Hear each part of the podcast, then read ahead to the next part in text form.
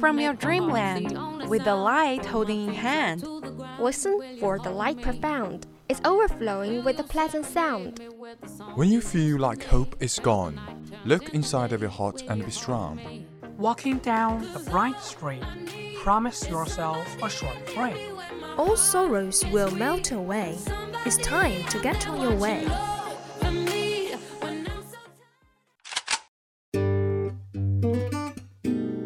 Good morning, dear audience. This is VOC, Voice of Campus from Qingdao University of Science and Technology.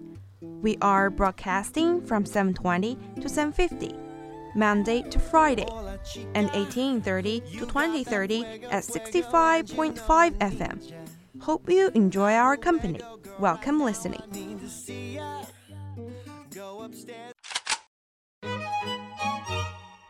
Monday. Breaking news, debating events, books notes.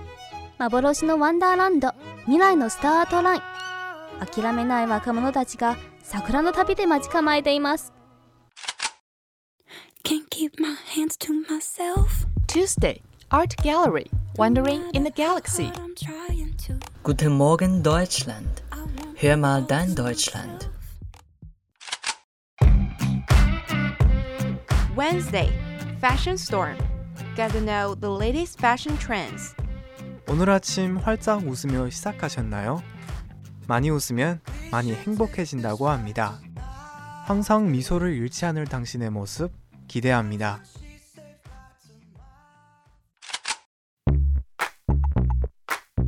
Thursday, Financial Time. Get the latest economic information around the world. Дорогие слушатели, доброе утро. Давайте слушать передачу «Дорога в Россию». Сначала желаю вам хорошего настроения, доброго начала. Friday VChat. Open your heart, making you laugh. Looking for spark. This is the start.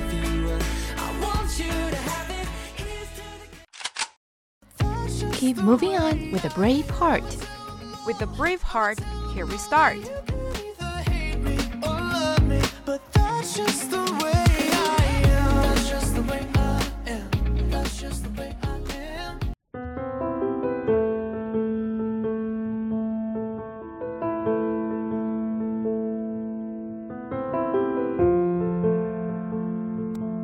Morgen, meine lieben Zuhörer und Zuhörerinnen. Herzlich willkommen zu Guten Morgen Deutschland. Heute stelle ich Ihnen eine Tradition in Bayern, genauer gesagt in München vor. Die Tradition, die ihr vielleicht kennt, Biergärten. Ein typischer Biergarten hat orangefarbene Bänke und Tische. Der Boden ist mit kleinen Kieselsteinen bedeckt. Große Kastanienbäume spenden Schatten.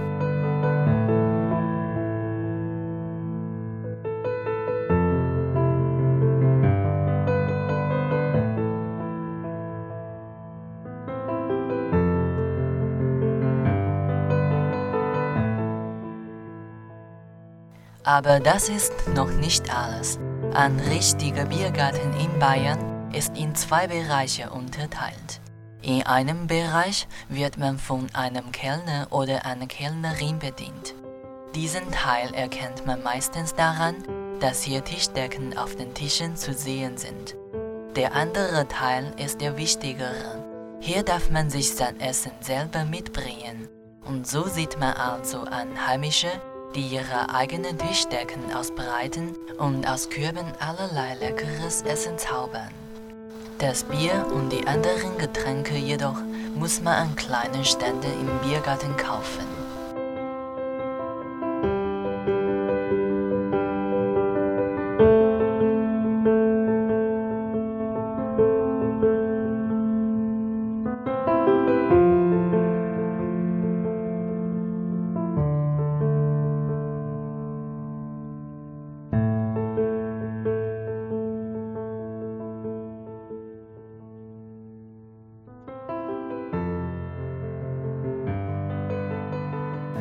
Traditionelle Biergärten schenken Bier nur in Krügen aus, die für Nicht-Bayer rätsig sind. Ein ganzer Liter Bier passt hier ran. Und das Glas nennt man somit nicht mehr Glas, sondern Maß. Essen kann man auch kaufen, falls man nichts mitgebracht hat. Es gibt meistens gegrillte Würstchen, halbe Hähnchen, oft auch gebratene Fisch, Steckelfisch genannt. Lecker finde ich vor allem die kalten Brotzeiten. Käse mit einer riesigen Britze, Radi, das ist Rettich, mit Salz oder der berühmte Oberster. Oberster ist eine orangefarbene Masse, die man sich auf einem Brot oder einer Britze schmieren kann. Er besteht aus Camembert, Zwiebeln, Paprikapulver, Butter und ein wenig Weißbier.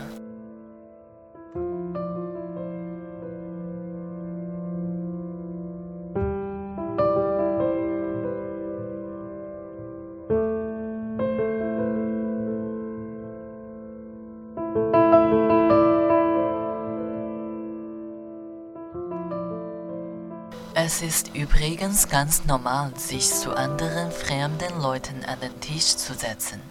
Denn ein Biergarten ist Zeichen für Geselligkeit. Und noch ein Hinweis, damit es keine Verwirrung gibt. Ein Biergarten bedeutet nicht, dass Männer dorthin gehen, um sich zu betrinken. Ein Biergarten ist Kultur. Hier treffen sich Freunde, Familien gehen mit ihren Kindern hierher, Geschäftsmänner treffen sich mittags hier zum Essen. Es geht um Gemütlichkeit, nicht um Alkohol.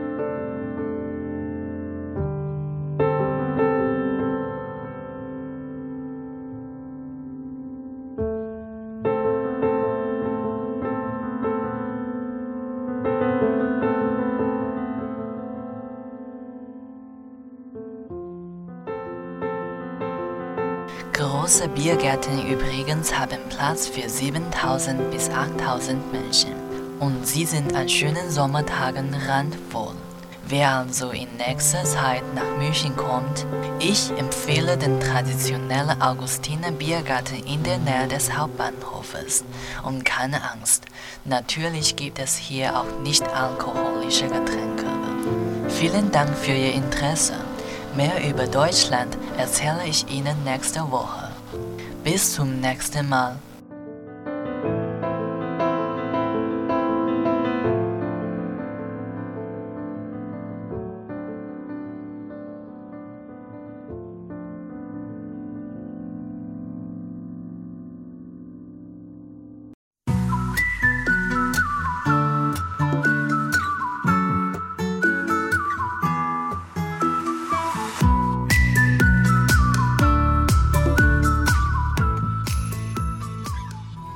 In 1927, Time magazine took a survey of all the major department stores across the country.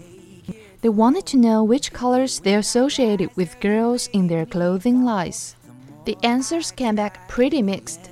There's also a catalog in 1918 that suggests that little girls should all wear blue because it's a delicate and dainty color. That's Jennifer Wright. She's an author and often writes about history and fashion for Racked. It was only after the war that Ping got the symbolic association that we have today.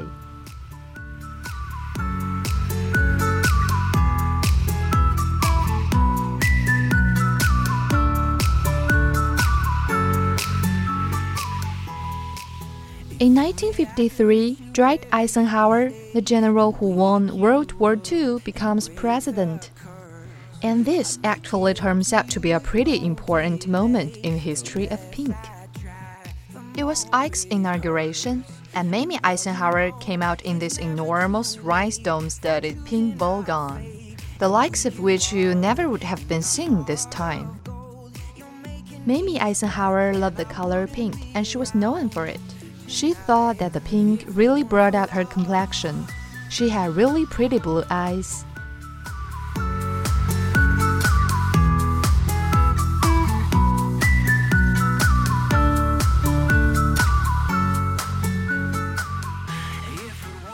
It was nice contrast. In fact, a quick search of newspaper mentioning Mamie Eisenhower also referenced the color pink pretty frequently. And it wasn't just called pink, it was called Mamie Pink. And she went around giving quotes like, Ike runs the country, I turn the pork chucks. But yeah, it was very arbitrary decision that she just loved pink and everybody else decided. This is the color that ladylike women wear. There's a great song in Funny Face called Think Pink. Where the lady editor of the magazine, which very much based off of Diana Vreeland, sings about how women in America today have gotta think pink. And there's a great line in it where she says, which are two colors that women would have been seeing a lot of during the war years.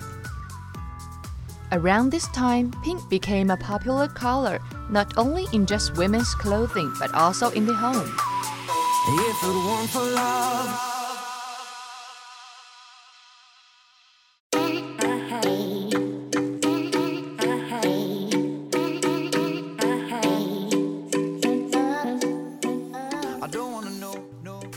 As a bridal blush.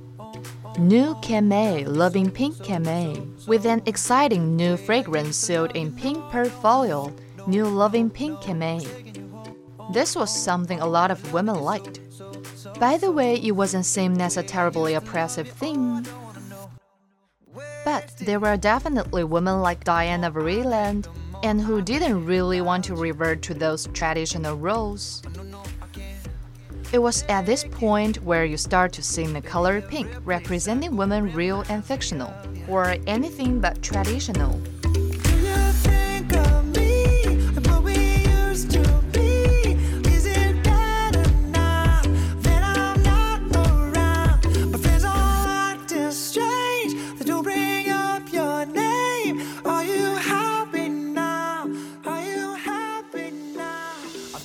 The champion race car driver Donna Mae Mims is a really good example of this.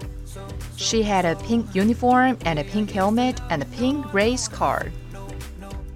There's the pink ladies in Grease and the plastics in Mean Girls.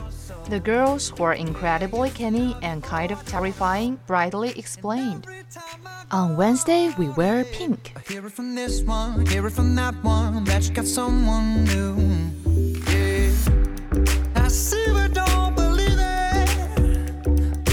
My head, you're still in my bed. Maybe I'm just a fool.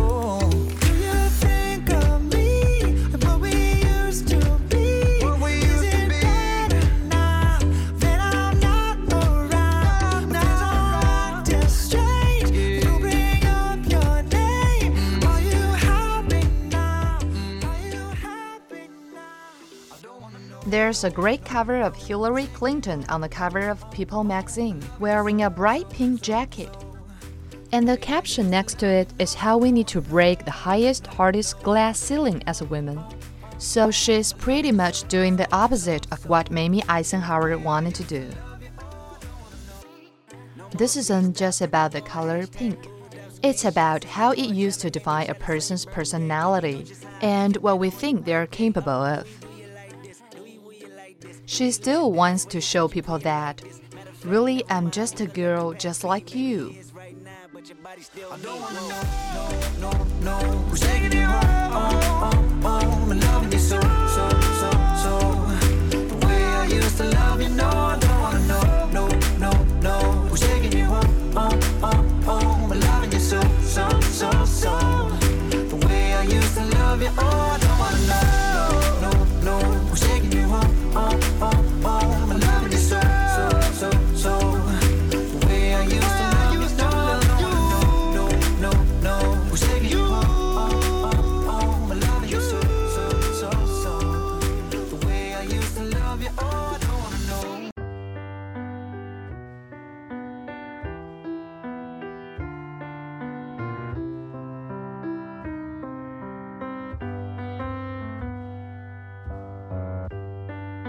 This love is tainted.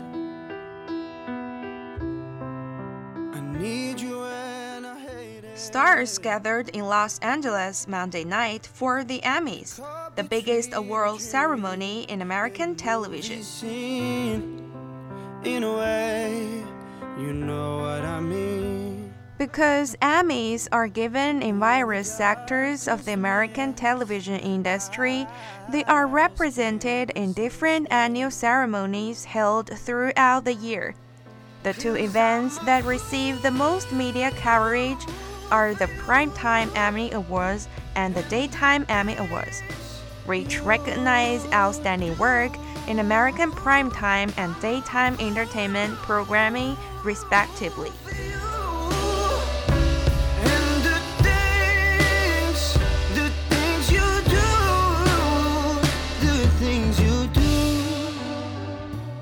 It was the 70th anniversary of the Emmys, and this year, fewer people watched the three hour long broadcast than ever before. The television ratings may have suffered, but there were still reasons to celebrate for many of the last night's Emmy winners. Amazon's The Marvelous Mrs. Maisel became the first internet series to win the Emmy for Best Comedy. It also won seven other awards for writing, directing, and acting, and more.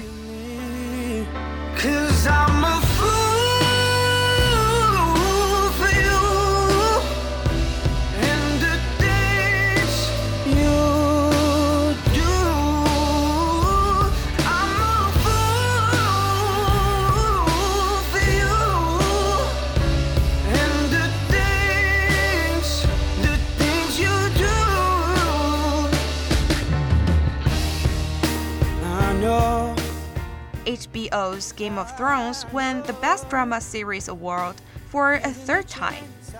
The show's eighth and final season begins next year. Game of Thrones took a total of nine awards Monday, more than any other production. The long running NBC comedy show Saturday Night Live was the only traditional broadcast show to be honored at this year's Emmys, and it won a lot of awards, tying with Mrs. Maisel for eight.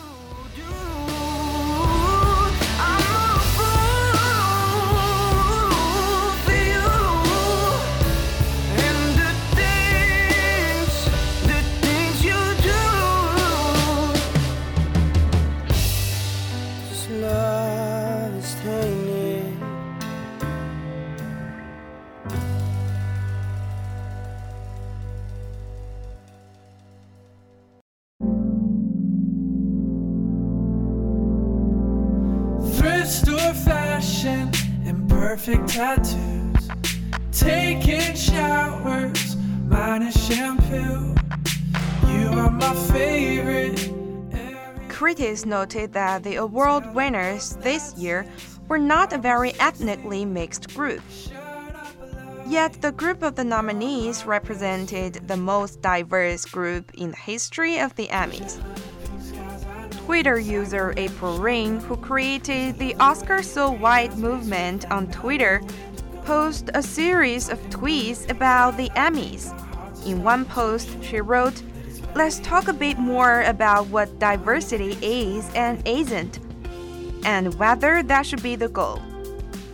Last night, the Emmys chairman CEO, Hayma Washington, encouraged everyone to give themselves a round of applause for diversity. But why? Some social media users also had other criticisms of the awards show. They said hosts Michael Che and Colin Jost lacked in humor.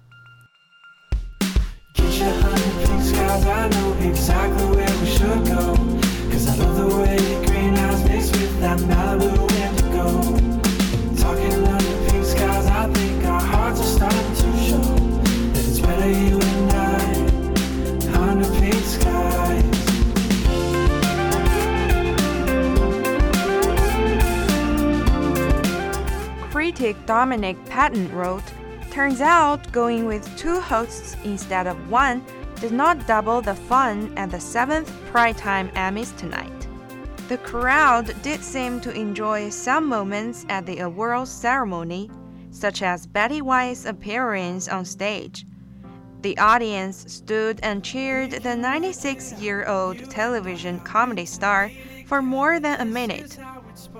Another standing ovation went to Henry Winkler, who won a Supporting Actor Award for HBO's Barry.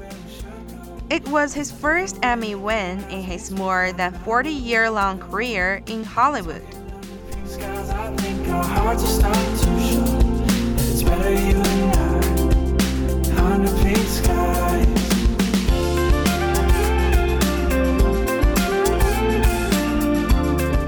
Winkler gained fame in the 1970s for his part in the hit television show Happy Days.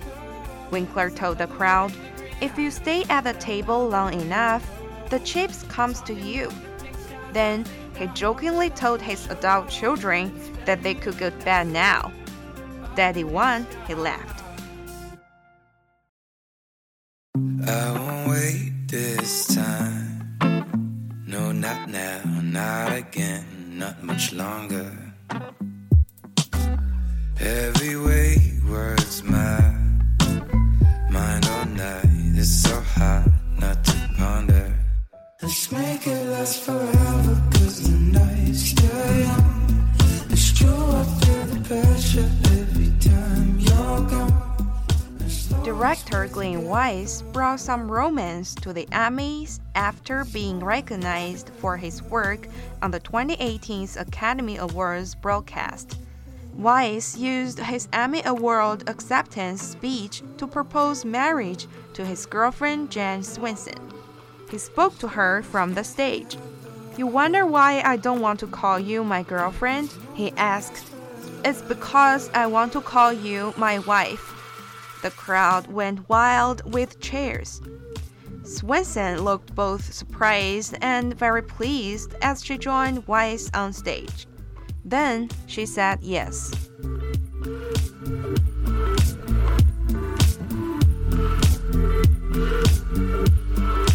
what would she say with my heart be torn? Maybe the same helps to keep her warm. Maybe she's too shy to comment. 21 and too hard to call it. Let's make it last forever, cause the night's still young. It's true, I feel the pressure every time you're gone. As long as we're together.